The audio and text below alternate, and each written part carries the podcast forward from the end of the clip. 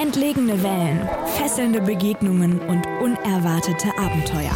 Auf der Travel Couch, der Surf- und Reise-Podcast mit Carlo Drechsel. Hallo und herzlich willkommen zur vierten Ausgabe der Travel Couch. Mein Name ist Carlo Drechsel und ich freue mich, euch heute mit in eines meiner wahrscheinlich ja, im Endeffekt sind alle Länder meine Lieblingsländer. Aber ich freue mich, ich freue mich sehr, euch heute in ein Land entführen zu dürfen, was auf der einen Seite sehr, sehr klein ist, aber auf der anderen Seite auch super, super vielseitig. Und im Gegensatz auch zu der letzten Folge, wir sind ja in Mauretanien gewesen und waren da relativ wenig surfen für unsere Verhältnisse hier auf der Travel Couch. Der eine oder andere erinnert sich vielleicht noch, wir waren in Nuhadibo weit oben im Norden Mauretaniens surfen, in einem sehr skurrilen, in einer sehr skurrilen Location, ähm, einem ja, sehr verstrickten Gebiet. Und zwar ein Gebiet, was zum einen Marokko und Mauretanien und von Polisario beansprucht wird und dann halt eben auch zwischen, ja, zwischen Zugstrecken, Industrie haben wir dort so dieses kleine Paradies am Cape Blanc gefunden mit einer kleinen rechten Welle und Meeresfrüchten. Ne, das war aber eigentlich noch so das einzigste Highlight, was Surfen angeht in Mauretanien. Und grundsätzlich ist ja eigentlich, ist es ja die Travel Couch ein Reisepodcast, aber ein Reise- und Surf-Podcast. Und in dieser Folge im Senegal wird es wesentlich viel mehr um Surfen gehen, viel, viel mehr, denn der Senegal ist, was Surfen angeht, ein wirklich, wirklich spannendes Land. Und das aus verschiedensten Gründen. Aber dazu kommen wir später, später in der Ausgabe. Eine Sache noch, bevor es losgeht, und zwar, ich habe heute, es ist zum ersten Mal jemand außer mir hier auf der Travel Couch endlich zu hören.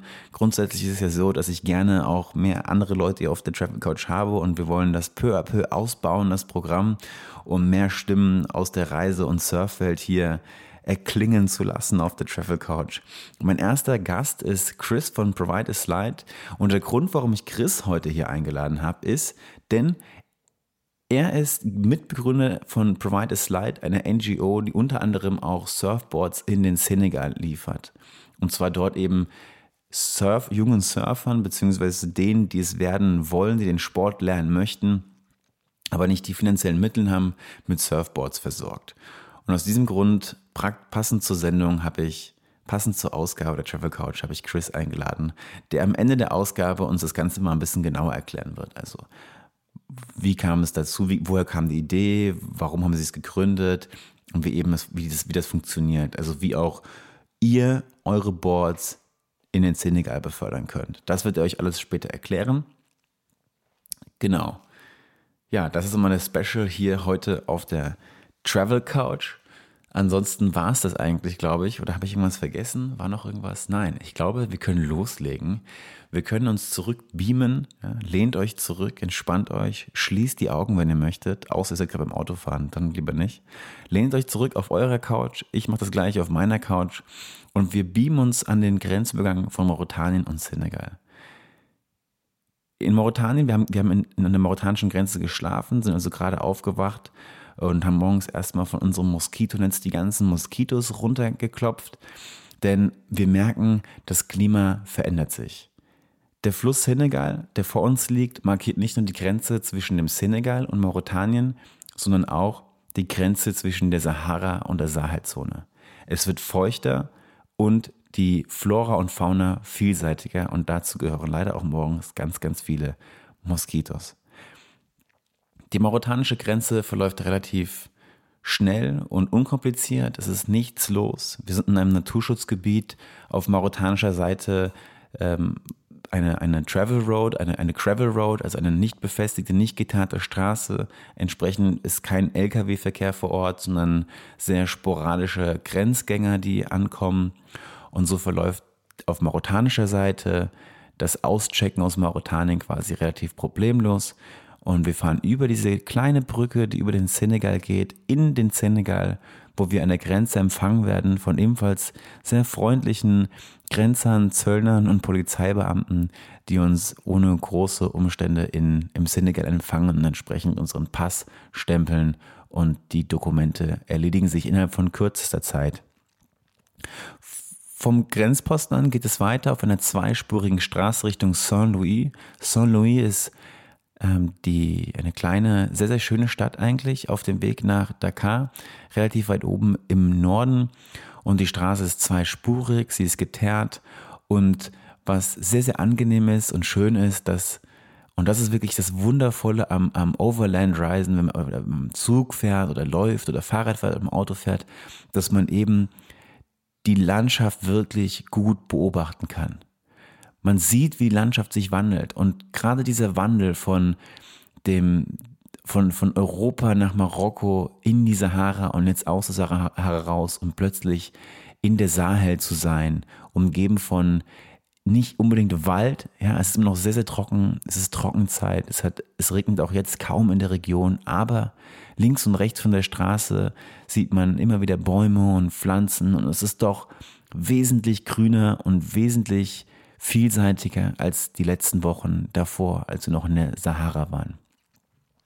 In Saint-Louis machen wir eine kleine Pause ich ging dann noch da kurz raus, wechselte ein bisschen Geld, äh, habe mir irgendwie ein Frühstück da vor Ort geholt und ein sehr, sehr ruhiges kleines Örtchen. Die äh, Jugendlichen laufen zur Schule und so ein reges Treiben, aber jetzt nicht noch lange kein Großstadtflair, wie uns noch in, in wenigen Stunden in Dakar erwarten wird. Und so bahne ich mir meinen Weg peu à peu Richtung Dakar, wo ich im Viertel Ngor nachdem ich mich durch den Verkehr Dakars geschlängelt habe, wir reden von einer Metropole von mehreren Millionen Menschen. Der, der, von der Grenze bis nach Dakar waren es nur wenige Stunden und in Dakar werden wir empfangen von einer pulsierenden afrikanischen Metropole, Highways, Autos, kleine Seitengassen mit Pfützen und Schlamm und sechsspurige Highways. Es geht runter und drüber und das Besondere an Dakar ist, dass Dakar auf einer, also noch nicht mal auf einer Landzunge liegt, sondern Dakar liegt wirklich auf einer Insel. Ja, es ist eine Halbinsel, die fast eine Insel ist im Endeffekt. Und so ist Dakar wirklich umgeben vom Meer. Wir haben fast 360 Grad Meer um diese Stadt und die Stadt liegt auf dem westlichsten Zipfel Afrikas. Und dieser Zipfel ist inzwischen komplett gefüllt mit Stadt. Vor wenigen Jahrzehnten waren noch auch viele Dörfer und ein bisschen mehr Luft dazwischen, aber inzwischen ist es einfach eine, eine große Stadt.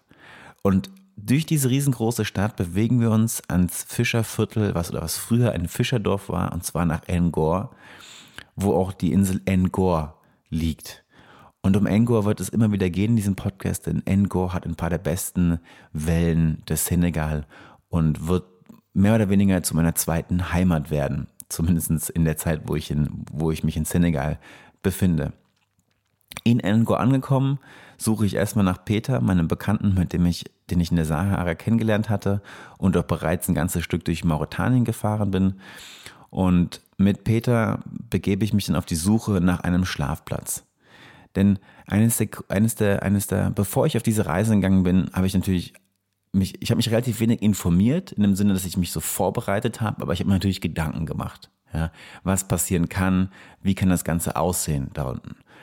Und eine, eine Sache, die mich sehr, sehr beschäftigt hat, war so die Frage, wie kann ich, wie sieht es aus, wie wird es sein, in einer afrikanischen Großstadt, in einer Metropole im Auto zu leben?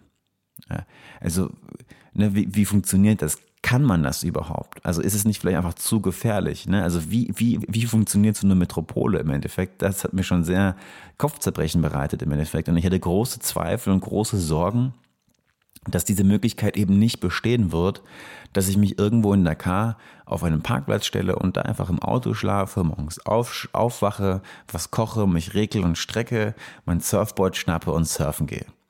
Ja, das, das hatte mir Sorgen bereitet. Und mit Peter gingen wir dann auf die Suche und es war erstmal gar nicht so einfach, einen Ort zu finden, einfach weil es halt super wenige, es ist wirklich, die, die, die, die, die, diese, diese, diese Halbinsel, auf der Dakar liegt, ist wirklich voll mit Gebäuden. Sie ist vollkommen bebaut und es gibt einfach relativ wenige Orte, wo man sich so einigermaßen ruhig hinstellen kann. Ja.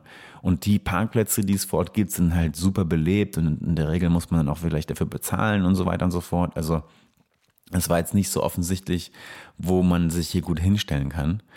Und dann haben wir uns ein bisschen in, der, in, in dem Viertel umgeschaut und haben irgendwann so eine Brache gefunden, einfach so, so ja, in der Seitenstraße, halt eine, eine unbebaute Fläche, Ähm, links und rechts davon waren, war so eine wilde Mischung aus NGO-Gebäuden. Die eine NGO war USAID zum Beispiel und Wohnhäusern.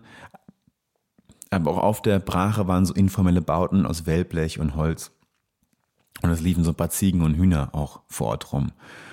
Und dann haben wir uns da so ein bisschen umgehört und uns wurde dann von anderen Leuten gesagt, das ist kein Problem, ist klar, da könnt ihr euch hinstellen, alles kein Problem, das wird sich schon ergeben und passieren kann ja eigentlich nichts, ne? das war so die Ansage und ja, diese Brache wurde, um es kurz zu fassen, mehr oder weniger meine, mein neuer, meine neue Wohnung und im Laufe der nächsten fast anderthalb Monate schlief ich wahrscheinlich 80 Prozent der Nächte, schlief ich auf, ja, auf dieser Brachfläche im Fischerviertel Ngor in Dakar im Senegal. Eine meiner ersten Aufgaben, die mich erwartet in Dakar, war gar nicht surfen zu gehen, sondern ich musste tatsächlich in die Altstadt von Dakar, also da, wo es, wo, wo der Name Dakar im Endeffekt herkommt. Ja, die, die, die, die, die Hauptstadt, tatsächlich, es gibt einen Stadtteil Dakar quasi und dann gibt es ganz viele andere Orte, so wie Ngor zum Beispiel. Und das zusammenfassen immer eben Metropolregion Dakar. Aber wenn man es genau nimmt, ist Dakar eigentlich nur ein kleines, die Stadt Dakar ist nur ein kleines Stück von der Metropolregion. Ähm, das müsste auch die, die Hauptstadt zur Kolonialzeit wahrscheinlich gewesen sein, denn das ist auch der Ort, wo man einfach super viele so alte Kolonialgebäude findet und entsprechend auch die ganzen Behörden sich befinden. Und mit einem Bus des öffentlichen Nahverkehrs, Dakar hat tatsächlich einen öffentlichen Nahverkehr, das sind ähm, zum einen Teil ich weiß nicht, wie viele davon inzwischen noch leben. Also es wurden damals schon weniger, äh, so wurde mir das erzählt. Und zwar, es gab damals aber noch so ein paar so richtig so bunte, dass einfach jeder Busfahrer hat seinen Bus einfach richtig bunt angemalt, ja, mit verschiedensten, was ich, Figuren und Farben. Und dann gab es so die neuere Generation des öffentlichen Nahverkehrs, die dann eher so ganz schlicht, in so einem schlichten Blau gehalten wurden, so, ja. Und ich hatte damals noch das Glück, dass ich mit so einem kunterbunten Bus dann erstmal nach Dakar in die Stadt fahren konnte.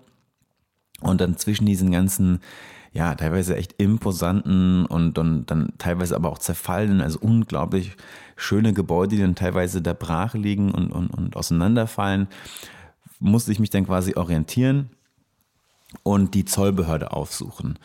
Der Grund dafür war der folgende, denn ich musste irgendwo in Dakar, aber nicht irgendwo, ich musste in der Behörde, die ich jetzt eben finden musste, den Carnet du Passage stempeln. Und der Carnet de Passage ist ein Dokument, was man sich in Deutschland zum Beispiel vom ADAC ausstellen lassen kann. Und es dient einfach der, es, es dient der vereinfachten Ein- und Ausfuhr von Waren. Und mein Auto in dem Fall ist die Ware.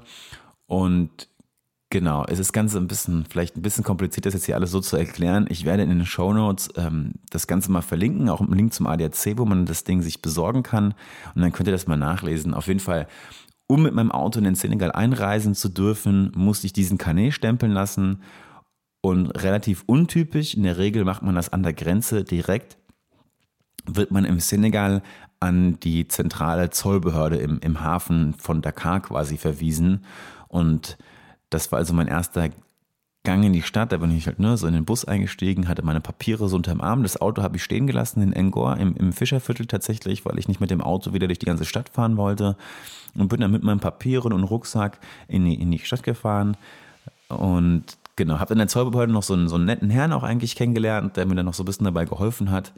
Und dann habe ich ihn dann auch noch zum Essen eingeladen. Dann haben wir irgendwo so am alten Bahnhof uns bei so Straßenverkäuferinnen Reis und Fisch geholt und uns in so eine kleine Parkanlage gesetzt zwischen irgendwelchen üppigen Bäumen.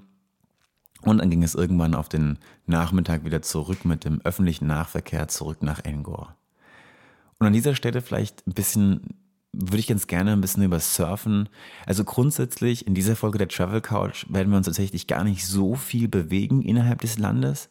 Es geht, wir, wir werden relativ viel Zeit in Dakar verbringen was ich auch nie bereuen werde, denn ich hatte so viel Spaß in Dakar und werden von Dakar den einen oder anderen Ausflug in den Süden und den Norden unternehmen.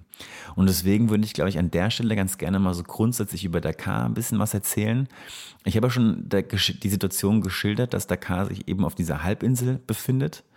Und das ist natürlich an sich so, natürlich super spannend, weil man halt ringsum mehr hat um diese Metropole. Aber gerade aus der Sicht eines Surfers ist es sehr, sehr spannend. Denn Dakar befindet sich auf dem westlichsten Zipfel Afrikas und ist einer der wenigen Orte, beziehungsweise wirklich Metropolen, die natürlich einmal super so exposed sind, sagt man da, ne? dass super exposed gegenüber dem Meer sind, äh, aber auch, und das ist wirklich sehr, sehr speziell, Wellen aus der nördlichen als auch aus der südlichen, südlichen Hemisphäre bezieht. Ja? Das heißt aus dem Nordatlantik und aus dem Südatlantik. Und dieser Fakt macht halt im Endeffekt Dakar zu einem der konstantesten Orte auf der Welt zum Surfen. Dazu kommt natürlich noch, dass egal aus welcher Himmelsrichtung der Wind kommt, immer ein Teil Dakars offshore ist. Und dann dazu hast du noch eine total wilde Mischung aus verschiedensten Reef Breaks und Beach Breaks. Ja, es ist wirklich alles da von, von Tubes ja, und relativ heftigen Reefs über super entspannte äh, Riffe und Beach Breaks. Es ist wirklich alles dabei und es ist einfach ein super, äh, super, super spannende Stadt, was das Surfen angeht. Und genau, von daher würde ich erstmal vielleicht mich so ein bisschen über das Surfen auslassen in, in Dakar. Ähm, in den folgenden Tagen gingen wir dann erstmal Angors, Angor Ride surfen, also in diesem Fischerviertel Angor, da ist eine kleine Insel vorgelagert.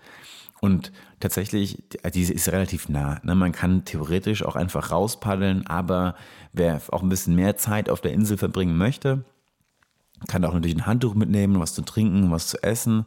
Und es pendeln die ganze Zeit auf diese Insel so kleine, also keine Fähre. Es, ist, es, ist, es, es, es gibt einen Fährenbetrieb, aber man darf sich jetzt nicht so eine riesengroße Fähre vorstellen, sondern es sind so kleine hölzerne Fischerboote, die halt im, alle zehn Minuten zur Insel fahren. Ne? Die, der Betrieb geht los mit Sonnenaufgang und hört mit Sonnenuntergang im Endeffekt auf. Und mit diesen Booten kann man dann also auf die, auf die Insel fahren. Auf der Insel gibt es auch ein, zwei Surfcamps und Cafés und Bars und da wohnen auch ein paar Leute. Also es ist bebaut, aber es ist, wirklich, es ist eine super kleine Insel, ja, vom Durchmesser von 200 Metern oder sowas. Ne? Also es ist eine kleine, winzige Insel, die eine rechte Welle auf der, auf der nördlichen Seite hat und dann nochmal eine, eine, eine linke Welle Ah, das rede ich jetzt gerade. Da, da, da, da. Ist es nördlich? Naja, auf jeden Fall hat sie, ich, rede, glaube glaub ich, ein bisschen Quatsch. Auf jeden Fall hat die, die, die, die Insel hat zwei Wellen. Ja, es ist einmal eine rechte, Angor Right, und eine linke, die Angor Left heißt. Genau, und diese Welle ist sehr, sehr konstant, ist eine super, super konstante Welle und gehört, ja, sie ist eine von zwei World-Class Waves in Dakar. Die zweite World-Class Wave ist Wakam, oft an der Südküste von, von Dakar und im Gegensatz zu Angor, Angor ist eine sehr, sehr, sehr konstante Welle, die fast jeden Tag auf, in irgendeiner Form läuft. Also nicht immer natürlich perfekt, ne? es kommt extrem auf den Tag an, natürlich auf den Wind drauf an.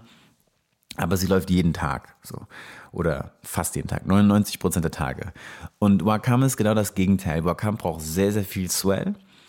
Und wenn sie läuft, läuft sie eigentlich, glaube ich, immer clean. So. Ja, aber sie läuft halt nur, ja, sie läuft wenige Male im Jahr wirklich gut in den zum Beispiel, ich kann das gleich vorwegnehmen, in der Zeit, in der ich mich im Senegal befand damals, lief Wakam halt genau nie. Ja, das war so ein bisschen unglücklich. Mm, genau. Ja, also an sich und dann natürlich eine Hülle und Fülle an verschiedenen Spots. Und was super spannend auch ist, dass das in der Car halt auch eine sehr, sehr gute Surf-Szene sich in den letzten ja, 10 Jahren, 15 Jahren gebildet hat. Es sind nicht jetzt nicht die Massen an Surfern, aber was tatsächlich beeindruckend ist, dass die paar Surfer, die es im Senegal gibt, ein extrem gutes Niveau haben. Also das Niveau im Wasser vor Ort, auf Angoride, in Wakam und an den ganzen anderen Surfspots ist unglaublich hoch.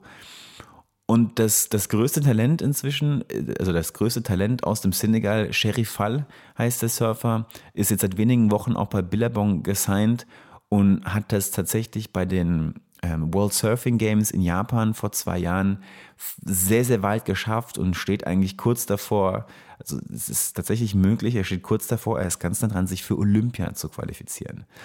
Und das ist halt natürlich eine, eine Leistung, die seinesgleichen sucht, denn ja, es, es grenzt eigentlich an das, was diese Surfszene da sich erlernt und beigebracht hat, ist eigentlich ein Phänomen ja, dass aus dem Nichts sich eine, eine, eine, ein so hohes Niveau quasi entsteht, ist wirklich sehr, sehr beeindruckend.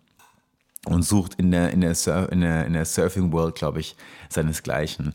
Begünstigt wird das Ganze natürlich eben durch die Stadt Dakar im Sinne von Vielfalt an Surfspots und der, der, der, der Konstantheit der Wellen, da man eben das ganze Jahr Wellen hat. Und natürlich ist es da, dadurch, dass, dass, dass in der Stadt so viele Surfspots vorhanden sind, also so, auch so eine krasse Vielfalt, können halt auch Surfer, die jetzt nicht, äh, die zum Beispiel kein Auto haben, können trotzdem fußläufig oder mit dem öffentlichen Nahverkehr halt eine viel, Vielzahl an, an Wellen erreichen, was natürlich das, ähm, ja, dieses, dieses Phänomen natürlich fördert. Ja. Ein anderer Faktor, der, glaube ich, mit reinspielt, gerade wenn, wenn man sich jetzt Dakar mal anguckt, ist die Besessenheit von Dakar, was Sport angeht.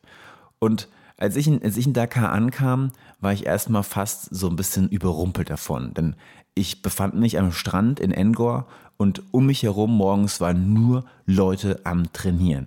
Ja, und zwar viele davon auch sehr, sehr stabile Männer, ja, extrem gut gestählte Männer, die sich da irgendwie morgens im Sand rumwarfen und boxten. Aber auch äh, ganz der Klassiker war mal jeden Morgen in Engor war eine eine Seniorengruppe beim Aquajoggen. So. Und immer so eine Frau in ihrem so 80er Jahre äh, Gymnastik-Outfit am Strand und hat da ihre Übung gemacht. Also das ist der komplette Wahnsinn, wie Dakar total sportbesessen ist. Und die Sportart Dakar ist jetzt nicht äh, das Surfen, sondern es ist der sogenannte Lutte Senegalese, äh, ähm, so eine Art Judo, die dort betrieben wird. Und ja, aber auch so ist auch alle anderen Sportarten, auch also was so, so Calisthenics und Workout am Strand und Aquajoggen und Tauchen und Spearfischen und Joggen. Also es ist, es ist die Stadt ist so krass sportbegeistert. Und, und ich dachte halt erstmal, als ich dann da ankam, dachte ich halt auch so, wow, okay, krass, ja, das ist halt so Afrika, ne? Sind halt sportlich, alle machen Sport. Ja? Das erste Mal im Leben, dass ich in einer, ähm, in einer afrikanischen Metropole im Endeffekt ankam. Und das ist aber so, das, das war auch wieder so ein Druckschluss dann in dem Moment, denn wie ich im Laufe meiner Reise dann später noch feststellte, ist es gar nicht so, dass jede afrikanische Metropole morgens aufwacht und erstmal eine Runde Sport macht, sondern es ist wirklich etwas sehr Spezifisches für Dakar. Und ich habe irgendwann Jahre später, habe ich zufälligerweise, bin ich, habe ich einen Blog-Eintrag gelesen oder einen Online-Artikel von einem Journalisten aus Ghana, der, wenn ich das mal so auf Deutsch übersetzen darf, der schrieb in seinem Blog, während in Dakar jeder, aber auch wirklich jeder immer trainieren geht, ist es in Ghana einfacher, Tote wieder auferstehen zu lassen, als seine Jungs von der Couch zu holen. Also dieser Ruf einer sportlichen Stadt, ähm, der, sportlichsten Stadt überhaupt. Also für mich ist es die sportlichste Hauptstadt der Welt. Ich habe noch nie einen Ort gesehen, wo so viel Sport gemacht wird wie Dakar. Es ist wirklich der ab abgefahren. Ja. Aber es, es, es kam nicht nur mir so vor, sondern es wird auch halt tatsächlich auch von anderen ähm, in Westafrika lebenden äh, Journalisten so wahrgenommen, dass das halt eben Dakar, was das angeht, halt echt absurd ist. Absurd sportlich. Und das, das, das ist natürlich ähm, eine gute Basis dafür, dass eben auch so eine Sport wie das, wie das Surfen relativ schnell ähm, ja, sich entwickeln kann. Dakar also sehr, sehr spannend. Ein wie gesagt, es ist die Homebase. Wir haben jetzt also uns schon mal so ein bisschen über Dakar, über die Örtlichkeit, die geografische Lage unterhalten, über Surfen unterhalten, wie ich in Dakar untergekommen bin oder wie ihr auch in Dakar unterkommen könnt, wenn ihr dort mm, mit dem Auto mal aufschlagen solltet. So im Laufe meines Aufenthalts war, halt, war es halt so, dass ich immer wieder nach Dakar zurückgekehrt bin, weil Dakar eben am, die konstantesten Wellen liefert und ich super viel Spaß in Dakar hatte. Und wie viel Spaß ich da hatte, da kommen wir gleich noch zu. Also es gibt so ein paar richtig geile Anekdoten aus Dakar. Ähm, machen wir aber mal einen kleinen Ausflug und, und tatsächlich auch der erste größere Ausflug, den ich oder wir gemacht haben. Ich war mit viel mit Peter noch unterwegs, mit seinem Mercedes Oldtimer, dieses geile Auto, Mann, ey. Ich hoffe, da hat er es noch irgendwo, ey. Es ist so ein geiles Auto gewesen. Dieser blaue, riesengroße Mercedes aus den 60ern oder wo der herkam. Keine Ahnung. Auf jeden Fall, es kam ein relativ großer Swell, also so eine extrem große Dünung. Und ich hatte dann erstmal in Wakam geschlafen. Wakam ist auch, also Wakam, ich habe, wie gesagt, die Welt leider nie bekommen. Das habe ich jetzt schon ein bisschen vorweggenommen. Und vor Wakam liegt so eine riesengroße Moschee. Das ist so ein bisschen abgelegen von Dakar. Dann fährt man so eine, wie so Serpentinen runter auf so, auf, ja, im Endeffekt fast schon auf den Strand. links herum ist so ein Cliff und dann auf dem Strand ist eine riesengroße Moschee, eine riesengroße Moschee. Und neben dieser Moschee hatte ich geschlafen und am nächsten Morgen zu meiner Enttäuschung festgestellt, dass ich, ich wachte natürlich auf, um mich herum waren schon wieder nur Leute am Trainieren, alle am Sport machen. Da ist auch so ein kleines Fitnessstudio am Strand. Es ist wirklich so witzig. Und irgendwelche Pelikanen, die da rumsaßen und sich aufs Meer geguckt haben und, und Fischerboote fuhren auch schon wieder rein und raus. Aber leider lief halt eben Wakam nicht, weil die Wellen halt eben nicht groß genug waren. Wakam braucht wirklich große, eine große, große Dünung, damit die Welle funktioniert. Und dann bin ich weiter in den Süden gefahren und es ist so, dass wenn Dakar große Wellen bekommt und auch dann Wellen wie Angor Ride einfach viel zu groß werden, man relativ gut in den Süden fahren kann, wo eine ganze Handvoll verschiedener Wellen dann anfängt zu laufen.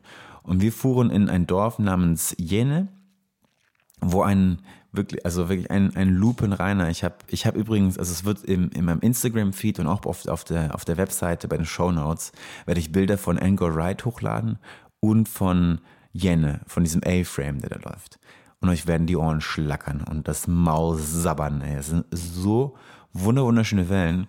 Und genau, dann ging es nach Jene. Wir haben also auch nicht, nicht nur Jene ausgecheckt, sondern auch in uns in der Umgebung weiter umgeguckt.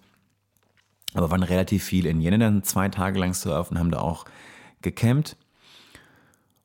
Und wenn ihr euch das Bild genau anguckt, dann seht ihr auch, dass relativ ab, starker ablandiger Wind ist. Und dieses Phänomen trifft man vor allen Dingen von November bis März an. Ähm, und das ist der sogenannte, also das ist ein Passatwind, der sehr dominant ist zu der Jahreszeit, der auch als Hammerton bezeichnet wird. Und der kommt eben aus, der es ist ein Nordostwind, also der kommt aus nordöstlicher Richtung und bläst Richtung Südwesten, was dafür sorgt, dass die ganze Südwestküste Senegals, aber auch viele andere westafrikanischen Länder eben in diesem Zeitraum vor allen Dingen ablandigen Wind hat. Und dieser Abwendegewinn ist teilweise sehr, sehr stark. Der Hammerton kann extrem stark werden und bringt immer extrem viel Staub mit aus der Wüste. Das heißt, wenn immer der Hammerton bläst, hat man so einen ganz warmen, ganz, ganz trockenen Offshore und die Luft ist immer so leicht so braun, rot, gelb gefärbt. Ja, von diesem ganzen Sah feinen Sahara-Staub, den er mitbringt. Und wenn er mal richtig stark bläst, der Hammerton, man wacht am nächsten Morgen auf, kann man wirklich dann muss man wirklich die, die Windschutzscheibe vom Auto zum Beispiel sauber machen, weil überall dieser feine Staubfilm sich drüber gelegt hat. Genau, das heißt, diese Südküste hat einfach super viele Wellen bei großen Bedingungen und hat eben extrem starken ablandigen Wind.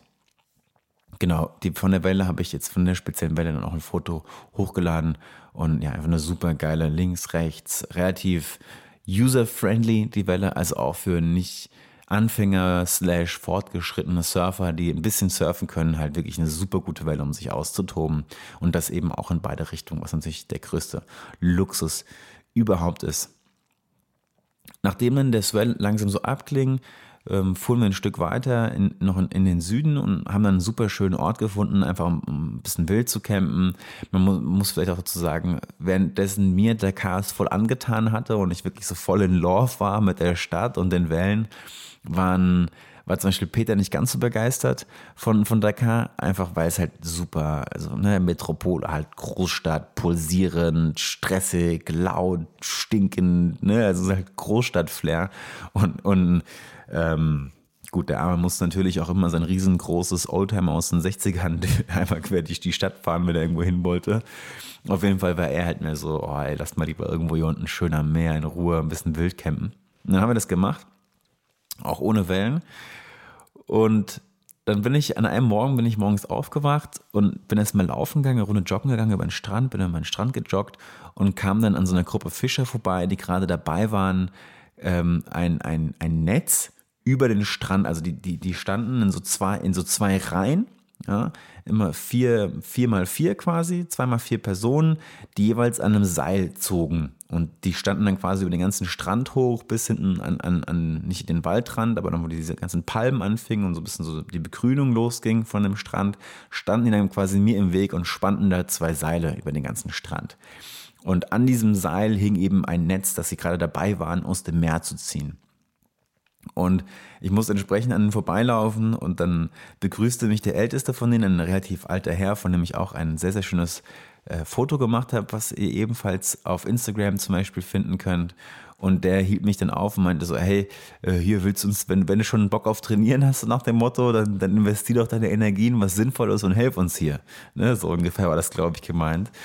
Äh, und dann ja, habe ich mich da den quasi zur Verfügung gestellt und habe dann den ganzen Tag, also es auch, war auch eine witzige Aktion, ich bin morgens losgejoggt und kam irgendwann abends mit einem riesen Haufen Fisch zurück. so, so ungefähr. Und die Jungs saßen am Auto und so, ey Carlo, was, ist, was war bei dir los? Du bist heute Morgen weg und kommst jetzt hier mit einer riesen Tüte Fisch zurück. Und habe tatsächlich dann einfach den ganzen Tag mit den Jungen, mit den, mit den Fischern da verbracht, die, ja, die, die, die Netze eben aus dem Meer zu ziehen. Und, und das Ganze funktioniert etwa so, ähm, also es fängt quasi so an, dass man das eine Ende vom Netz am Strand festhält, also dann stehen dann zwei, drei Leute, die halten das fest und dann fährt einer mit so einem kleinen Holzmotorboot raus aufs Meer und lässt so peu à peu eben das Seil und das Netz raus und fährt dann in einem großen Bogen zurück an den Strand, kommt dann ungefähr so 100 Meter weiter entfernt an, wo er dann das Seil ähm, der anderen Gruppe Fischer quasi gibt. Und dann wird das wirklich manuell von zwei Seiten an den Strand gezogen und ist entsprechend dann einigermaßen, je nachdem wie gut der Fang war, dann voll mit verschiedenen Fischen und Kalamaren und, ähm, und, oder, und Garnelen und so Geschichten. Ne?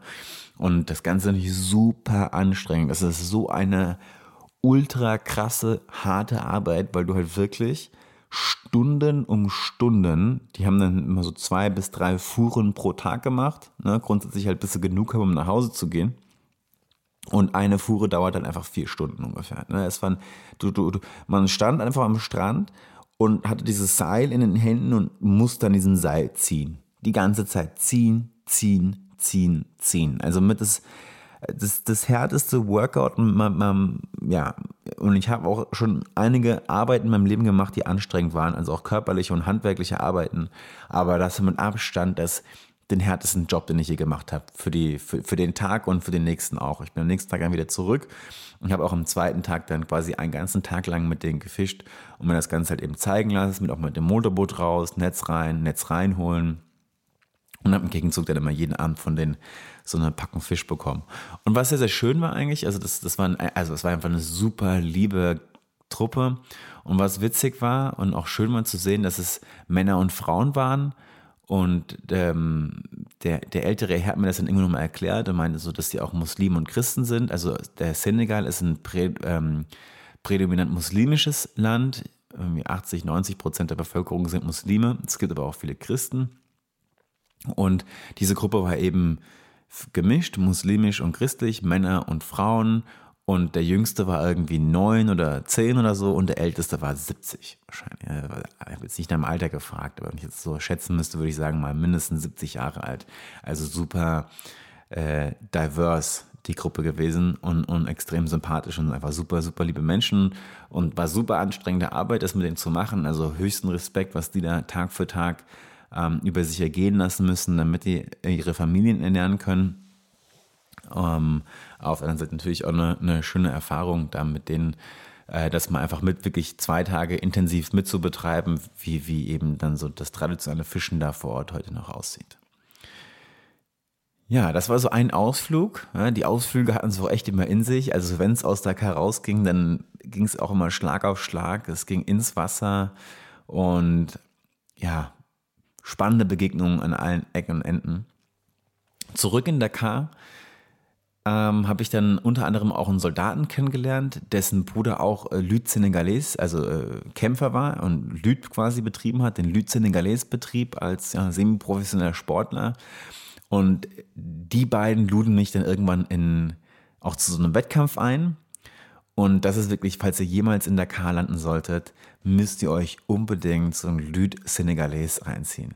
Es ging irgendwo, fragt mich nicht wo, es wirklich, es ist immer so, alle meine Erzählungen, auch für mich, ich weiß nie, wo ich wirklich denn, in welchem Teil von Dakar das Ganze stattfand, habe ich meistens keine Ahnung. Was ich, wo ich wusste, wo Angor Ride ist, da kam ich auch immer irgendwie zurück und alles andere war einfach dann nur so mich im Labyrinth verlieren. Und auch an dem Abend verlor ich mich mal wieder im Labyrinth von Dakar es waren so sandige Seitenstraßen, wo ich mein Auto abgestellt habe. Und dann ging es wirklich in so ein rechteckiges Betongebäude rein mit einer kleinen Tür, wo es durchging und innen drin war die Hölle los. Tausende Menschen auf den Rängen, dicht an dicht, kein Quadratzentimeter frei. In der Mitte des Stadions Sand, also eine Sandfläche, was quasi die Kampffläche ist und selbst da standen ringsum überall Leuten, dass kaum noch eigentlich äh, Raum war für die Kämpfer. Ja, nur Männer, keine Touris, nur Einheimische aus den umliegenden Vierteln, die eben dorthin kamen, um ihre Kämpfer anzufeuern. Und ein, ein drunter und drüber, also intensivster Sport. Ich wurde dann hinter die Jury buxiert. Ne, der, der, der Kollege, der, dieser, der, der, der Mann, der mich ja eingeladen hat, in seiner, kam auch in Uniform in, ins Stadion quasi ich wurde dann hinter die Jury buxiert an einem einigermaßen sicheren Ort anscheinend, weil es wirklich, das, das war so packed da drin, also wenn, unglaublich. Habe ich auch natürlich Bilder hochgeladen. Und was, was, was eine Besonderheit am, am Lüd ist, gerade wenn es in, in hinsichtlich eines Kampfsports, dass es keine Gewichtsklassen gibt. Also ich zum Beispiel habe selber sehr viel äh, Kickbox-Wettkämpfe früher gemacht und da gibt es zum Glück immer Gewichtsklassen. Das heißt, dich erwartet jetzt nicht jedes Mal, dich erwarten, du kannst dir sicher gehen, dass jetzt nicht irgendein so Typ kommt, der 2,10 Meter, so ein Klitschko, weißt du, so ein 2,10 Meter Typ mit 120 Kilo, sondern du hast entsprechend in deiner Gewichtsklasse halt dann auch Gegner, mit denen du irgendwie noch umgehen kannst. Und im Lützeningeles gibt es keine Gewichtsklassen. Das heißt, das ist nicht auch super unfair, denn jeder, der nicht irgendwie 1,90 Meter groß ist, braucht mit dem Sport im Endeffekt gar nicht erst anfangen.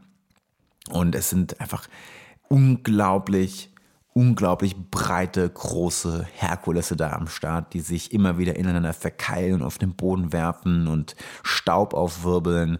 Und in der Ecke sind mehrere Männer, die trommeln und ein, eine Gruppe von Frauen, die singen. Und es ist dieser gleiche Gesang, die gleiche Melodie, der gleiche Rhythmus, der in die Nacht reingeht. Die Sonne ging langsam unter, es wurde dunkel. Irgendwann lernte sich, äh, links ragte so ein Baum über das Stadion quasi rüber, wo in der Baumkrone überall Kinder saßen, die dann irgendwann zur Dämmerung, zur Nacht hin dann langsam den Baum verließen. Und so heizte sich diese Stimmung in dem Stadion immer weiter auf. Die Kampffläche lernte sich, zum Finale hin wurden dann auch weniger Kämpfe parallel ausgeführt. Am Anfang waren es noch so sechs, sieben Kämpfe, teilweise parallel, überall verkeilten sich stämmige Herkulesse ineinander. Dann zum Ende hin wurden es immer weniger. Dafür kamen immer mehr junge Männer auf die Kampffläche und quasi dann da, die, die, die Kampffläche mutierte halb zur Tanzfläche und die immer wieder so Tänze aufführten und dann den Frauen und den Trommlern Geldscheine zuschoben und dann Tänze aufwurden. Also und so hat man das Gefühl, dass das ganze Stadion peu à peu in Trance geriet bis hin zur Finale und beim, beim, ja, beim Finalkampf, beim Ende, dann wurde die Kampffläche gestürmt und Wahnsinn.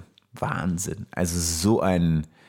Und ich bin echt nicht so der Sportevent-Typ. Also ich gehe nicht gerne ins Fußballstadion oder so. Das ist nicht so. Ich gehe lieber irgendwie auf Konzert oder gehe surfen, whatever. Ne? Oder mache selber Sport vor allen Dingen und probiere auch gerne andere Sportarten aus. Aber ich bin jetzt nicht so der Stadiongänger, muss ich sagen. Und das war wirklich ein krass, krass geiles Event. Also jeder, der mal irgendwie nach Dakar geht, lasst euch am besten von irgendwelchen Locals mit auf ein, auf ein, auf ein richtig auf einen richtig geilen Lütze Senegalese mitnehmen. Das ist ein unglaubliches Erlebnis. Super, super schön. Und dann vom, vom, vom Wettkampf dann wieder in die Stadt, vom Stadt wieder ins Meer, weiter surfen, viel, viel, viel, viel surfen und extrem viel feiern. Und das Ganze fing, die Feierei für mich fing an mit einem Abendessen.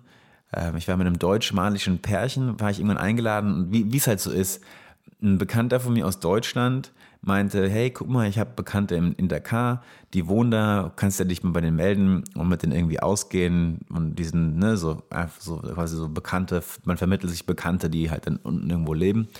Und dann bin ich mit den beiden ausgegangen. Äh, sie ist dann irgendwann nach Hause, weil sie auch schwanger war und dann bin ich noch zurückgeblieben in diesem, in so einem Hinterhof, so ein, so ein auch so ein, ja, so ein typisch senegalesisches Restaurant quasi äh, mit Live, mit, mit Musik, mit einem DJ, der auch spielt und Fleisch und Pommes vom Grill und so weiter. Und dann haben wir in dieser Bar eine Gruppe gabunischer Studenten kennengelernt. Und dann hat mich irgendwann, ich wollte eigentlich auch, wieder typisch, ich wollte eigentlich nur was essen gehen und ein Bier trinken. Und irgendwann um 4 Uhr morgens war ich mit den vier gabunischen Studenten in irgendeinem so abgefahrenen Hip-Hop-Club und Rock'n'Roll, Mann. Ohne Ende Party. Ey, es war so. Und ich, weil man, was ich am Anfang gelesen hatte und gehört hatte, dass Dakar anscheinend überhaupt nicht gut zum Ausgehen sein soll und die paar Clubs, die es gibt, sind halt eher so Expat-Clubs mit Drogen und Prostitution und ne, so, so die Richtung eher. Und das stimmt halt überhaupt nicht. Aber um diese Partys zu erkennen, diese Studentenclubs, wo diese ganzen Tausenden von Studenten in Dakar, die aus allen verschiedenen westafrikanischen Ländern nach Dakar gehen zum Studieren, um diese Clubs zu finden, musst du halt mit Studenten aus Dakar ausgehen und halt wirklich tief ins Herzen Dakars vordringen. Aber dann geht's ab. Es ist so krass und es sind halt echt Hip-Hop-Partys, dann läuft Afropop, dann läuft, ähm, ich weiß, ein, ein Abend waren wir aus, da lief Gizumba, da war ein DJ aus Guinea-Bissau da und hat Gizumba gespiegelt und alle waren am, am, am Gizumba tanzen und besten Vibes, ey, good Vibes only. Ich hatte so viel Spaß. Ich bin dann jeden Freitag, Samstag mit den Studenten ausgegangen, von Studentenclub zu Studentenclub. Und, und das, das, was halt so hart ist, dass die Leute so gut tanzen können ja, wie halt irgendwie, wenn du, wenn du in Südamerika, in Kuba in einen Salsa-Club gehst, denkst du nur so, Gott, wie ist ja peinlich. Ich kann doch jetzt nicht irgendwie tanzen, so. Alle können so gut tanzen und auch es ist so, so viele geile Dance-Moves, Tanzstile und es ist so on und, und es ist halt wirklich, so gute und ausgelassene Stimmung, weil halt echt alle am Tanzen sind. Irgendwann ab 2 Uhr ist es nicht mehr zu stoppen und jeder tanzt, ja. Es gibt niemanden, der einfach nur den ganzen Tag in der Ecke sitzt und nicht tanzt, so, so ein Miesepetriger, sondern jeder ist im Tanzen und es, es geht ab, als wäre es irgendwie Silvester. Jeden Freitag und Samstag ist Silvester. Hammer, echt Hammer. Und ich hatte dann irgendwann so ein Vertrauen auch in, in Dakar und in die Stadt gefunden, dass zum Beispiel der Freitag so aussah, ich bin den Jungs was trinken gegangen, dann sind wir in verschiedene Clubs und dann habe ich irgendwann mein Auto irgendwo in der Stadt stehen lassen und bin am nächsten Morgen aufgewacht in, in einem Apartment von den Jungs. Habe meistens bei irgendjemand anderem gepennt und habe hab wirklich, ich habe dann teilweise bin ich, haben wir irgendwo das Auto abgestellt, bin dann hoch mit meinem Portemonnaie noch Portemonnaie dabei gehabt und bin dann irgendwo im vierten, fünften Stock aufgewacht bei irgendwelchen Studenten. Und wieder runter, schön verkadert, Samstagmorgens runter zum Auto, mit, mit einem dicken Kopf wieder nach Endor gefahren oder wo halt eben auch immer gerade gute Wellen waren in, in Dakar, rein ins Wasser, surfen gehen. Und das, genau. Und, und dann das Pärchen, mit dem ich dann auch zum Beispiel Esma Mamadou, wo ist heute ein sehr, sehr guter Freund, bin auch in Kontakt mit denen, habe hab ihn auch immer wieder getroffen im Laufe der Jahre und halt echt Freunde fürs Leben gefunden und, und mich echt in Dakar Pudel, Pudel wohlgefühlt und fuck, ey, das war echt richtig, richtig gute Zeit in Dakar gehabt. Also in Dakar kann man es echt aushalten. Man muss sich halt nur wirklich einlassen auf die Stadt und sich trauen, aus seinem Hotel oder aus diesem Kreis von Expats und Touris so ein bisschen auszutreten und halt wirklich sich in der Stadt gehen zu lassen. Und dann offenbart sich da offenbaren sich nicht nur gute Wellen und gute Freundschaften, sondern auch echt unglaublich gute Partys und, und viele, viele, viele Sehenswürdigkeiten, die man vielleicht so gar nicht auf dem Schirm hat. Ja. Eine letzte, vielleicht noch ein ganz, es ist, es ist, ich habe schon wieder so viel gesprochen, es gibt echt viel zu erzählen über Dakar. Und, aber es gibt so einen, einen Ausflug noch, auf den ich euch noch gerne mitnehmen würde, und zwar ein letzter Ausflug aus Dakar. Und wir waren, der, der Ausflug fängt im Endeffekt etwas südlich von Dakar an. Ich war fast schon auf meiner Weiterreise. Wir waren wieder mal in Jenne surfen, weil ein große, größerer Swell ankam und wir halt auch echt gerne da unten im Süden waren, das, weil halt eben man da wieder so in, in, in der Natur draußen war.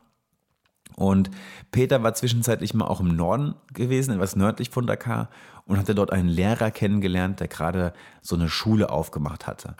Ähm, die erste Schule und er meinte, hey, das ist voll der geile Typ, treff dich doch mal mit denen. Und das ist halt auch wieder so eine krasse Schicksalswendung gewesen. Peter fand irgendwie die Telefonnummer von dem nicht mehr und ich hatte es eigentlich schon aufgegeben, so alles klar, dann gehe ich jetzt, dann reise ich jetzt weiter Richtung Süden. Ne? Und in dem Augenblick, wo, wo ich das quasi ausgesprochen hatte, bekam Peter eine SMS von einem Lehrer, von dem er seit Wochen nichts mehr gehört hatte, mit der Frage so, hey, wie geht's dir und so weiter. Ne? Und ja, aufgrund dieser Schicksals, Schicksals-SMS habe ich mich dann nochmal in den Norden begeben bin nochmal ganze, noch mal einmal fast durchs ganze Land gefahren, in den Norden, nördlich von Dakar und habe dann Pape dort getroffen und Pape ist halt, war damit beauftragt worden, als relativ junger Lehrer Mitte Ende 20 in diesem Dorf die erste öffentliche Schule zu errichten. Das heißt, bis dato gab es in diesem kleinen Dorf halt wirklich nur die Koranschule und er sollte jetzt dort eine Schule errichten. Und Pape wohnte zu dem Zeitpunkt beim, beim Bürgermeister oder beim Dorfchef oder beim Sohn vom Dorfchef im, im Haus. Das war so ein, auch ein super kleines, bescheidenes Haus. Und was, was echt ganz süß war und witzig war, dass es war das einzigste Haus, also wo ein Auto auch davor stand. Und es war das einzigste Haus mit einem Fernseher. Und der Fernseher war aber im Endeffekt nicht der Fernseher vom, vom Bürgermeister, sondern das war halt der Fernseher vom Dorf. Und das Zimmer, das war quasi, was das Wohnzimmer vom Haus, vom, vom Hausmeister, sag ich schon, was das Wohnzimmer vom Bürgermeister war halt im Endeffekt so der, der TV-Room fürs ganze Dorf. Und morgens kamen halt die Kinder, um irgendwie halt irgendwelche Kindersachen zu gucken, und dann abends irgendwie Fußball lief von halt alle, das ganze Dorf, alle immer im, im Wohnzimmer vom Bürgermeister und haben sich dann halt eben entsprechend Fernsehen angeguckt. Und Papa war super, super interessanter Kerl, war und ist. Ich will jetzt länger nicht mit ihm gesprochen. Und hat mir das einfach mal so, hat mir einfach so ein bisschen mich da, so ein bisschen das Ganze erklärt, wie, ja, wie es dazu kam, also wo er herkommt, seine kulturellen Hintergründe. Er sprach auch echt ziemlich gut Englisch ähm, für, für die Verhältnisse da vor Ort. Ne? In Senegal neben den verschiedenen einheimischen Sprachen, vor allen Dingen halt Französisch. Und er hat mir das ja so ein bisschen erklärt, also wie schwierig das tatsächlich ist, dann, das ist nicht, es gar nicht so einfach ist, einfach eine Schule aufzumachen und so, ob jetzt, ne, das ist ja auch oft so ein, vielleicht ein bisschen naiver Ansatz auch von, von NGOs oder auch von, von Europäern, ne, auch komm, wir bauen jetzt mal hier eine Schule hin oder so. Und dann, dann haben sie eine Schule, sondern die, die größte Herausforderung war für ihn, mal abgesehen davon, dass die Schule halt wirklich nur so eine Strohhütte war, ohne Wasser, ohne Strom, ohne Fenster und halt wirklich dann so, so auch keinen Drucker hatte, der konnte nicht einfach mal so ein Aufgabenblatt ausdrucken, sondern er musste halt jedes einzelne Aufgabenblatt selber zeichnen. Der hat teilweise den, was ich jetzt angenommen, der musste, da musste da irgendwie ein Haus, die sollten da Haus hinschreiben auf Französisch, dann musste der auch für alle 20 Aufgabenblätter dann ein Haus malen. So, ne? Also der hat wirklich eine Arbeit da reingesteckt. Wahnsinn, unglaublich krass. Und das sind natürlich einmal die, so die, die, sag ich mal, die widrigen Umstände sind natürlich sehr herausfordernd für ihn gewesen, das Ganze ohne Strom, ohne Drucker, ohne Internet zu machen. Aber tatsächlich die große Herausforderung war für ihn, dass die Dorfgemeinschaft quasi davon zu überzeugen, dass diese Schule etwas Gutes ist. Ja, denn für viele, gerade konservative Muslime, die dort im Dorf leben, war halt die Koranschule, ja, die, die Schule. Und, und, und so war eigentlich der, der, der, so zumindest hat er mir das geschildert, war das Hauptproblem für ihn oder die größte Herausforderung war es, dass quasi Akzeptanz für diese neue Form der Schule im Dorf zu schaffen. Und das war natürlich sehr, sehr spannend, das von ihm zu hören und auch die Schule zu sehen und zu gucken, wie das abläuft im Dorf. Und der hat es aber so gut gemacht, dass das, also er hat den Unterricht mit, mit den Mitteln, die er hatte, also nichts, er hatte mit, mit null Mitteln und null Schule, das war wirklich, da gibt es aber mal ein Bild von dieser Schule, nur aus Stroh, hat eine, eine unglaublich gute Arbeit gemacht, ein unglaublich motivierter, inspirierender Mann. Und hat es auch so weit geschafft, dass ein Großteil der Kinder dann entsprechend auch zu, wenn die Schule schon kam zu dem Zeitpunkt. Also ich glaube, das war damals so, meinte er, über die Hälfte der Kinder kommen inzwischen. Manchmal meinte er auch, manche, manche auch leider schon zu früh.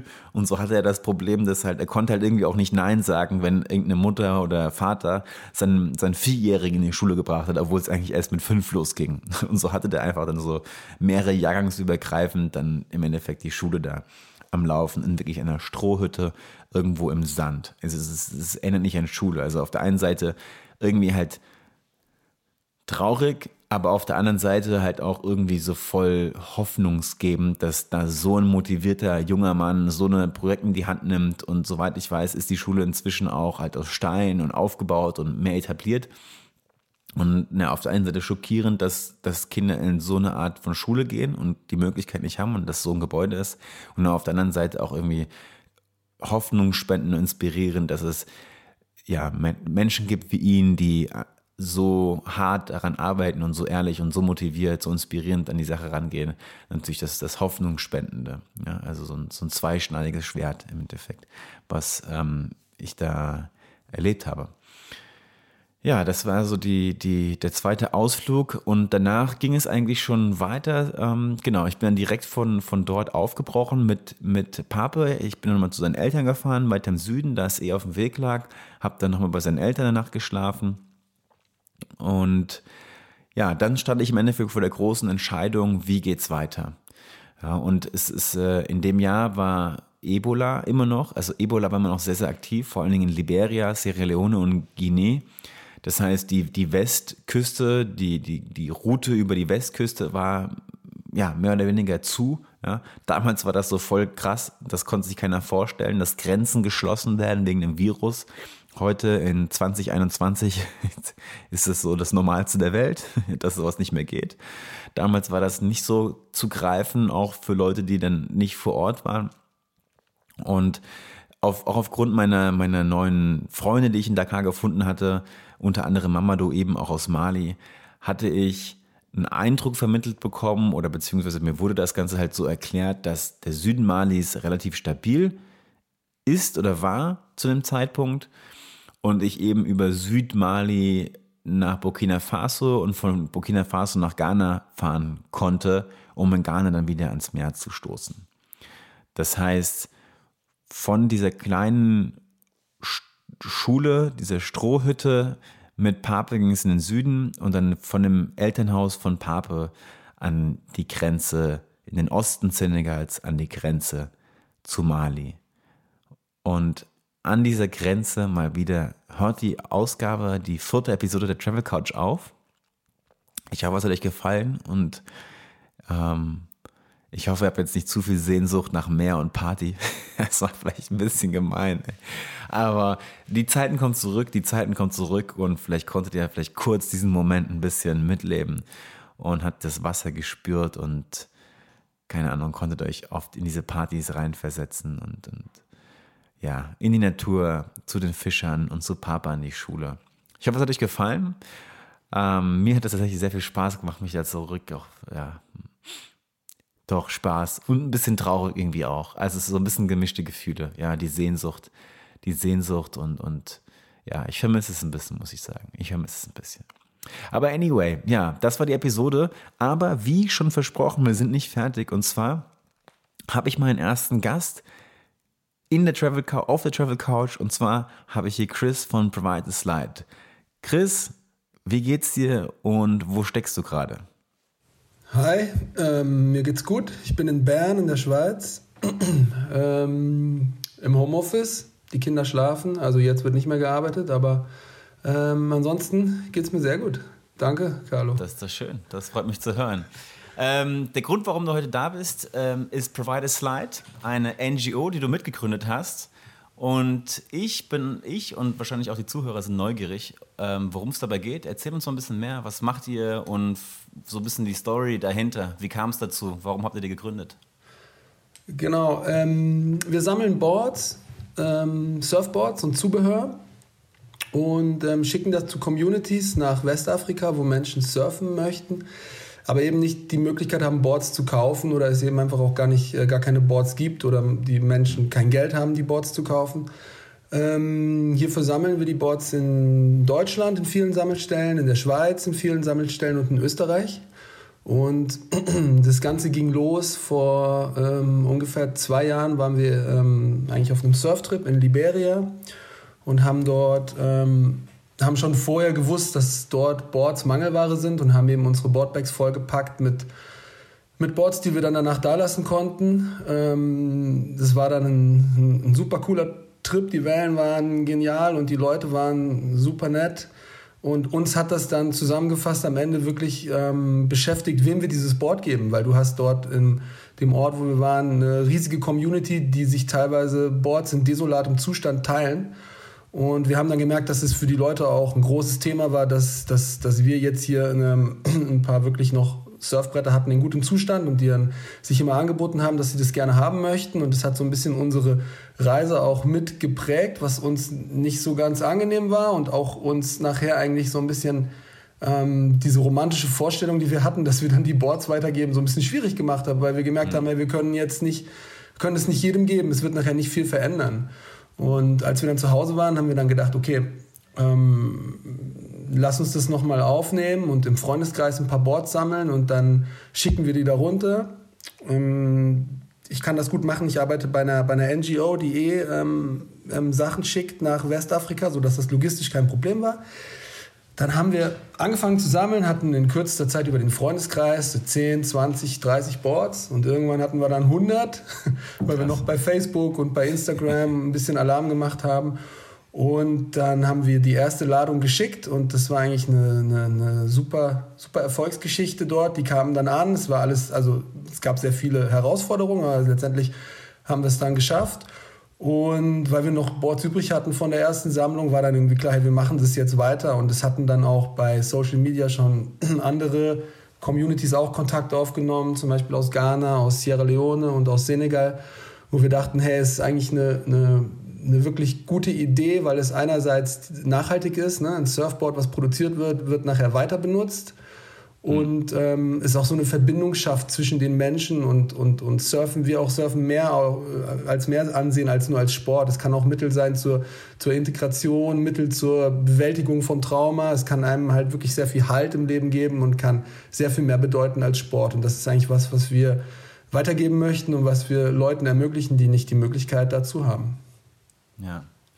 Ja, cool. Hört sich, hört sich gut an. Ich kenne es ja selber auch so. Ich habe ja auch in vielen habe viele Communities da unten bereits besucht, sondern über die letzten Jahre, abgesehen von, von der Reise, auf der wir uns auch jetzt gerade im Podcast aktuell befinden, in den Jahren darauf, äh, haupt viel in Angola auch, aber auch in Senegal und Ghana und kann das also ganz gut ähm, nachvollziehen. Und ich meine, ich habe zum Beispiel auf meinen Trips auch immer extrem viele Boards dann dabei gehabt. Schon alleine, weil, weil man eben nirgendwo Bretter bekommt unterwegs. Also wenn du die Westküste Afrikas runterfahren möchtest, dann, wenn du, dann, ich konnte leider wenige Boards auch abgeben dann, ja, weil man einfach keine bekommt unterwegs. Es gibt einfach super wenige Surfboards und, und das im Verhältnis zu eigentlich super vielen Surfern. Und ja, ich habe schon, also es gibt teilweise halt echt irgendwie zehn Kids in einem Dorf oder so, die ich gesehen habe, die sich ein Surfboard, ein ziemlich abgerocktes Surfboard zum Beispiel teilen. Also der Bedarf ist extrem groß. Das kann man sich, glaube ich, vorstellen. Aber genau, ich meine, das, ähm, der Anfang war vielleicht so ein bisschen naiv auch von euch zu denken, man schickt jetzt vielleicht eine Fuhre darunter und dann war es das auch oder? Oder wie, wie hat sich euer Verhältnis dazu verändert jetzt? Wie soll es weitergehen in der Zukunft? Also es gibt jetzt weitere Fuhren, aber ähm, ich meine, wie viele, wie viele von den ersten 100 Surfboards leben momentan noch? Wisst ihr das? Das ist eine gute Frage. Also wir sind dort mit, den, mit der Community in Liberia, sind wir da sehr verbunden über Social Media. Da wird fleißig gesurft, viele Boards gibt es mhm. noch und die, die ähm, Haltbarkeit der Boards ist eigentlich, sollte man denken, relativ kurz, weil es mhm. wenig Zeug zum Reparieren gibt. Die Sonne knallt erbarmungslos, ist auch nicht gut für Surfboards. Gleichwohl werden, wird das Material dort einfach fertig gesurft. Ne? Also wir haben ähm, Boards gesehen ohne Plugs, dann, dann hat es nachher nur noch die Center-Finne in der Mitte.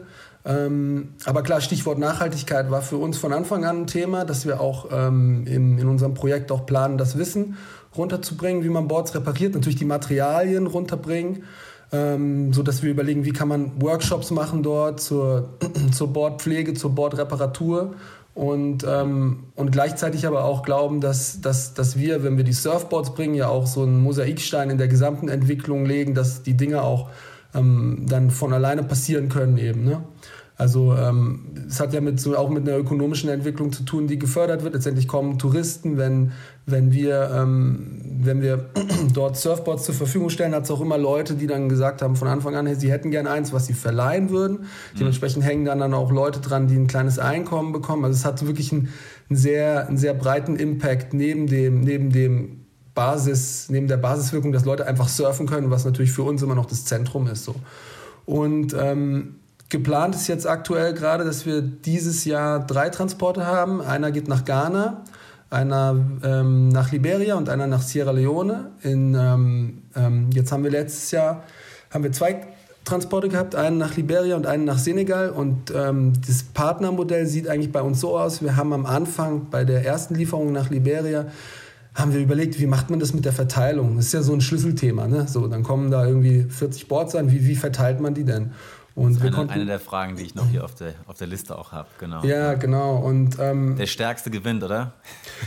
ja, letztendlich hat es, letztendlich hat es eigene Regeln so. Ne? Ähm, und wir haben uns von Anfang an nicht der Illusion hingegeben, dass wir jetzt hier von, von Europa, wo wir sitzen, da großen Einfluss drauf nehmen können, wie die Boards verteilt werden, sondern haben dann relativ am Anfang äh, uns dafür entschieden, wir verlassen uns auf, auf so zentrale Player in, in, in so einer Community, die das in denen wir einen Input geben dazu, wie wir das machen würden, wie unsere Idee wäre, aber die nachher das einfach selber in der Hand haben.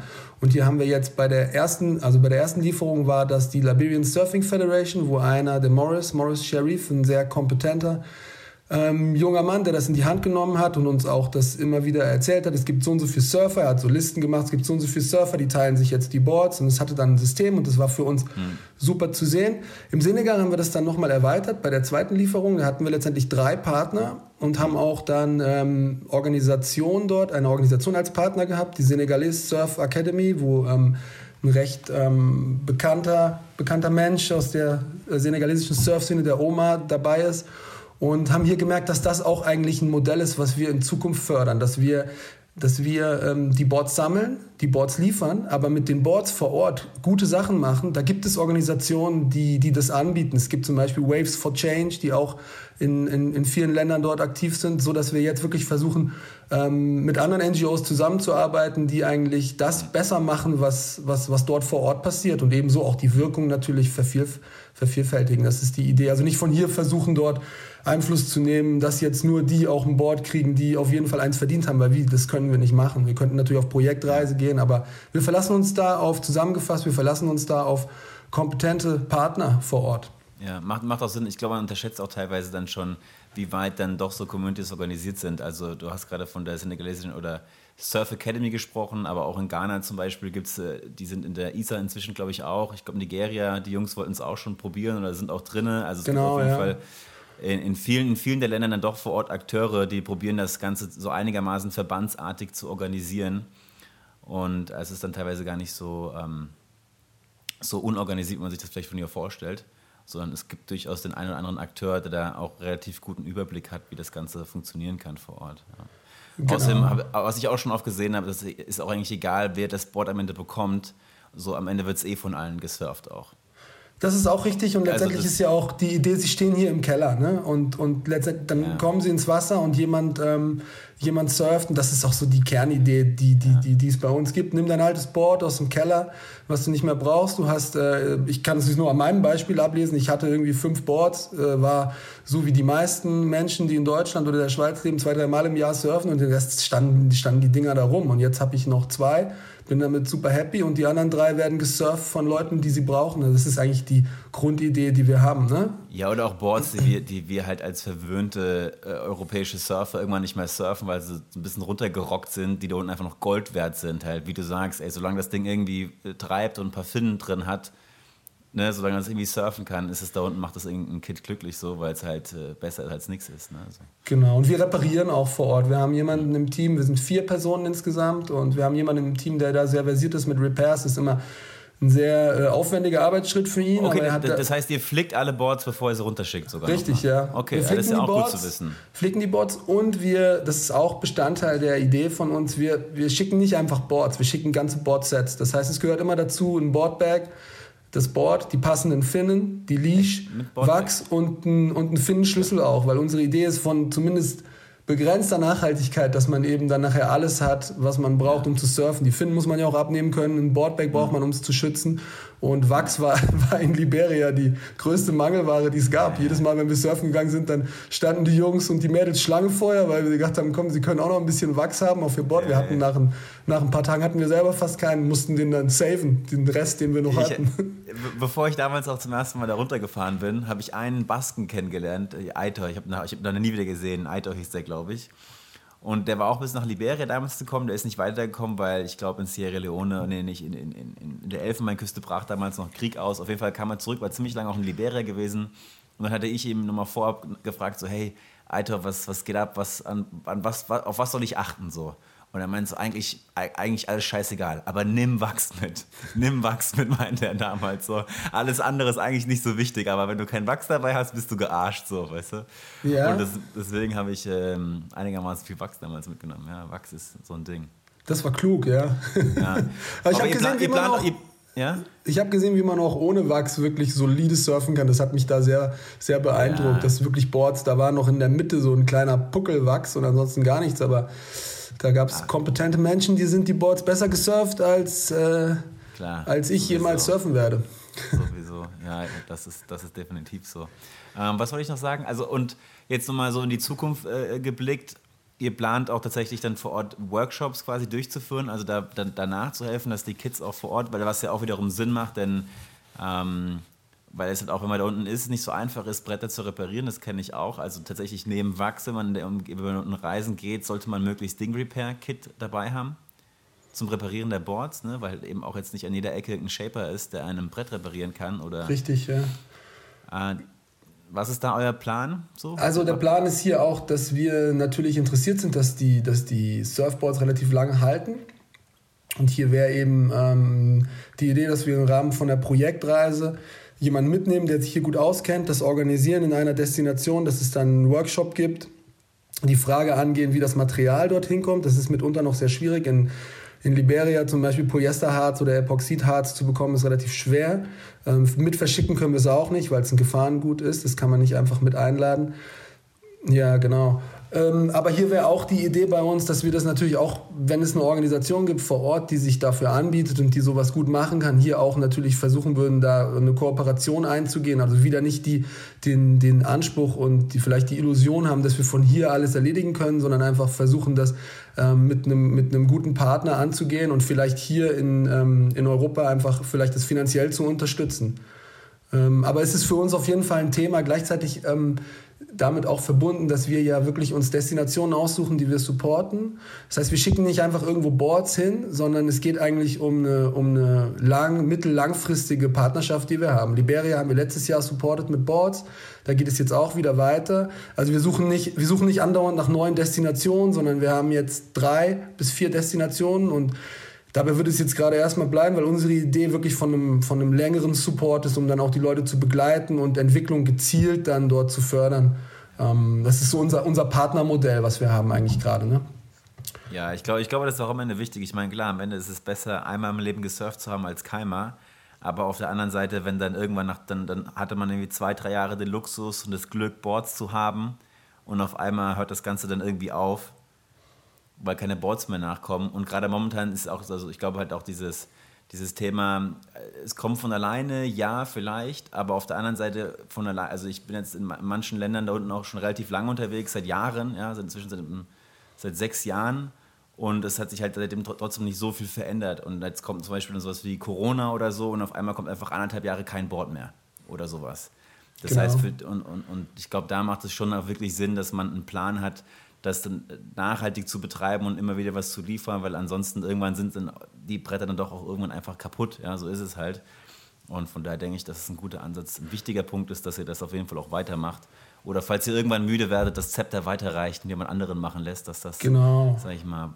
Und auch, und auch, weißt du, Kontakt haben auch. Ich meine, die Kontaktpersonen, die wir dann jetzt haben, zum Beispiel die Community in Robertsport, die bedeutet uns ja auch was. Hier geht es jetzt wirklich darum, da einfach weiter zu supporten, im Kontakt zu bleiben. Es hat auch so auf menschlicher Ebene, äh, das ganze Projekt ist ja eigentlich sehr auf menschlicher Ebene, so dass wir nicht einfach beliebig jetzt schauen, ähm, wo könnte man irgendwie noch Boards hinschicken. Da wären die Destinationen ja groß. In Angola hast du angesprochen, Gambia, da könntest du ja eigentlich, einen Surfboardmangel hat es dort überall. Ich glaube, die ähm, Westküste, die Westküste allein in Afrika hat irgendwie 18 Länder oder sowas. Genau. Also. Und wir wollen aber eben dann eigentlich Partner, die wir haben, dort, dort begleiten und, und ähm, in der Entwicklung unterstützen, wie auch immer das dann aussieht in der Zukunft, das wird sich zeigen. Hat auch, hat auch glaube ich, mit finanziellen Ressourcen zu tun, wo wir aber auch gerade dabei sind, ähm, uns da besser aufzustellen, dass wir eben da ein Budget haben, mit dem wir auch ähm, unsere Partner weitergehend unterstützen könnten und anregen könnten, selber nachher nachhaltig dort Business zu machen. Ne? Also das würde vielleicht sogar so weit gehen, dass man versucht jemanden dabei zu unterstützen, einen kleinen Repair-Shop aufzumachen, wenn er das Wissen nachher hat. Ne? Weil das nachher ja wirklich dann nachhaltig wäre. Die Boards werden dann dort repariert und, und ähm, jemand hat dort ein Einkommen. Das wären so Geschichten, wo wir, wo wir sehr interessiert sind. Passiert ja auch langsam in den ersten Locations. So. Genau. In den ersten, in den ersten Orten, so Ländern. Ja, stark, hört sich gut an. Ähm, so, ich habe jetzt auf jeden Fall mindestens ein Board, aber das liegt in Spanien. Wo muss ich das hinbringen? Das bringst Gibt's du zu Stefan. Das bringst du zu Stefan von Kuntiki. Das So ist Kontiki, ein, äh, Stefan. Ja, das ist ein Freund von unserem Projekt. Hey, viele Grüße, falls er zuhört. Geiler Typ, er fehlt mir. Ja, spätestens jetzt muss er mal zuhören. Nein, das kannst du da hinbringen. Wir würden dann einfach versuchen zu organisieren über äh, einen Travel, einen Surfer, vielleicht auch jemand, der zuhört, dass das dann zu einer unserer Sammelstellen nach Deutschland, Schweiz oder Österreich ähm, kommt. Das wäre dann das Stichwort. Wir haben unsere Sammelstellen, sind alle auf unserer Internetseite www.providetheslide.com. Es hat Shop-Sammelstellen, die sind im Moment je nach Destination, je nach Ort einfach geschlossen, weil ähm, es Lockdowns gibt und ähm, der Corona-Alltag uns leider auch eingeholt hat. Ähm, gleichzeitig haben wir auch viele private Sammelstellen. Das ist alles erfasst auf unserer Internetseite ähm, und auch bei den Shops. Die machen auch, wie heißt es jetzt so toll? Click and Collect, habe ich gelernt. Habe ich heißt auch, es. ja. Ich bin nicht ganz so dahinterher, aber Click and Genau, Collect. Also und da kann man auch Boards spenden. Ähm, und es hat kaufen und dann abholen oder sowas. irgendwie. ja, genau. Das und es man hat, dann, wie ja. gesagt, in Deutschland, es hat in Hamburg, in München, in Köln, in Kiel, in Berlin, in Freiburg. Ähm, es wir sind da relativ gut aufgestellt. In der Okay, Schweiz also es gibt auf jeden sowieso. Fall super viele Anlaufstellen eigentlich. Ja, genau. Es gibt keine Ausreden. Es gibt keine. Ausreden und ähm, man hat die Boards im Keller und wir freuen uns, was wir, was ich auch noch gerne erwähnen würde, wo wir wirklich stark dahinter sind. Wir tracken nachher die Boards. Das heißt, wir haben jetzt gerade ganz viele, ganz tolle Geschichten aus dem Senegal erzählen können, wo wir wirklich die Fotos haben von Menschen, die das Board gegeben haben. Und wir haben das Foto von jemandem, der auf dem Board surft. Und dann kommt wirklich genau die Idee von Provide the Slide und auch diese Verbindung zwischen Nord und Süd und zwischen einem Gegenstand, den jemand nicht mehr braucht, der für jemanden in einem anderen Ort ähm, der Welt ähm, die Welt bedeutet, kommt da wirklich richtig sehr gut rüber. Also wir sind da akribisch, wir, wir folgen unseren Boards und wenn äh, der, jemand, der jetzt zuhört, sein Board gerne bei einem kleinen Grom in Afrika sehen will, dann muss er es uns einfach nur abgeben und uns Genau, vielleicht und- danach nochmal nachfragen und dann ähm, schicken wir ein Foto. Ja, cool. Hört sich gut an. Sehr, sehr gut. Also ich probiere, ich für, ich habe jetzt einen Ziffer ergriffen. Ich habe quasi einen Shop mir organisiert in Spanien, wo ich das abgeben kann. Das heißt, wenn jemand irgendwo anders sitzt oder so und jetzt wirklich keinen Shop in der Nähe hat, dann kann er euch wahrscheinlich auch einfach kontaktieren und nachfragen, ob es da irgendeine Lösung gibt oder so. Nehme ich Hey, an. ganz genau. Da kann man unkompliziert sein. Telefonnummern sind auf der Website, die E-Mail-Adresse. Es gibt auch, ähm, also es ist unterteilt in Provide the Slide Deutschland und Schweiz. Das heißt, es gibt eine deutsche Telefonnummer von meinem Freund und eine Schweizer Telefonnummer. Da gibt es wirklich no apologies gibt's da. Wenn man spenden will, dann ist es möglich. nice. Korrekt. Ah ja, ich werde auch mal auch dann eure, wer, wer jetzt das gerade nicht mehr mitbekommen hat, man kann natürlich immer noch zurückspulen hier auf dem Podcast, aber auch auf der Travel Couch wird die Seite nochmal verlinkt sein und bei mir auf Instagram natürlich auch. Also easy zu finden. Ja, vielen Dank für die Zeit, Chris. Ähm, Hey, danke, dank, dir du- für die, dank dir für die Möglichkeit. Cool, hast du danken. das mit aufgenommen. wir, sind, wir sind beide einigermaßen kaputt. Chris, hat, Chris war schon schlafen mit seinen, mit seinen Kids, der ist eingeschlafen beim im Bett bringen und ich war heute den ganzen Tag Mäuse bei mir in der Garage jagen und bin fix und foxy. Aber Ja, aber, aber wir haben es noch hingekriegt. Hey. Wir haben es doch hinbekommen. So. Das war jetzt der letzte, der letzte Soll des Tages und jetzt geht es mir auch ins Bett auf jeden Fall. Erstmal ins Bett gekuschelt. So sieht's aus. Hey, dank dir. Korrekt. Danke dir auch. Vielen herzlichen Dank und ja, provide a slide, checkt's aus. So, das war jetzt endgültig. Das war eine sehr, sehr lange Ausgabe zusammen mit diesem Interview. Wie immer, alle Infos, alle Bilder auf Instagram, at Carlo Drechsel oder auf www.travelcouch.de. Spread the word, erzählt es euren Freunden, folgt und kommentiert und gibt mir gute Reviews oder gibt uns gute Reviews. Ich habe ja noch den einen oder anderen, ähm, der mir hier bei diesem ganzen Projekt hilft. Uns freut es, wenn er das weiter in die Welt hinausträgt, dass es uns gibt. Und ja, in dem Sinne, bis zum nächsten Mal. Ich wünsche euch eine wunderschöne Woche und ja, bis dahin. Ciao, ciao.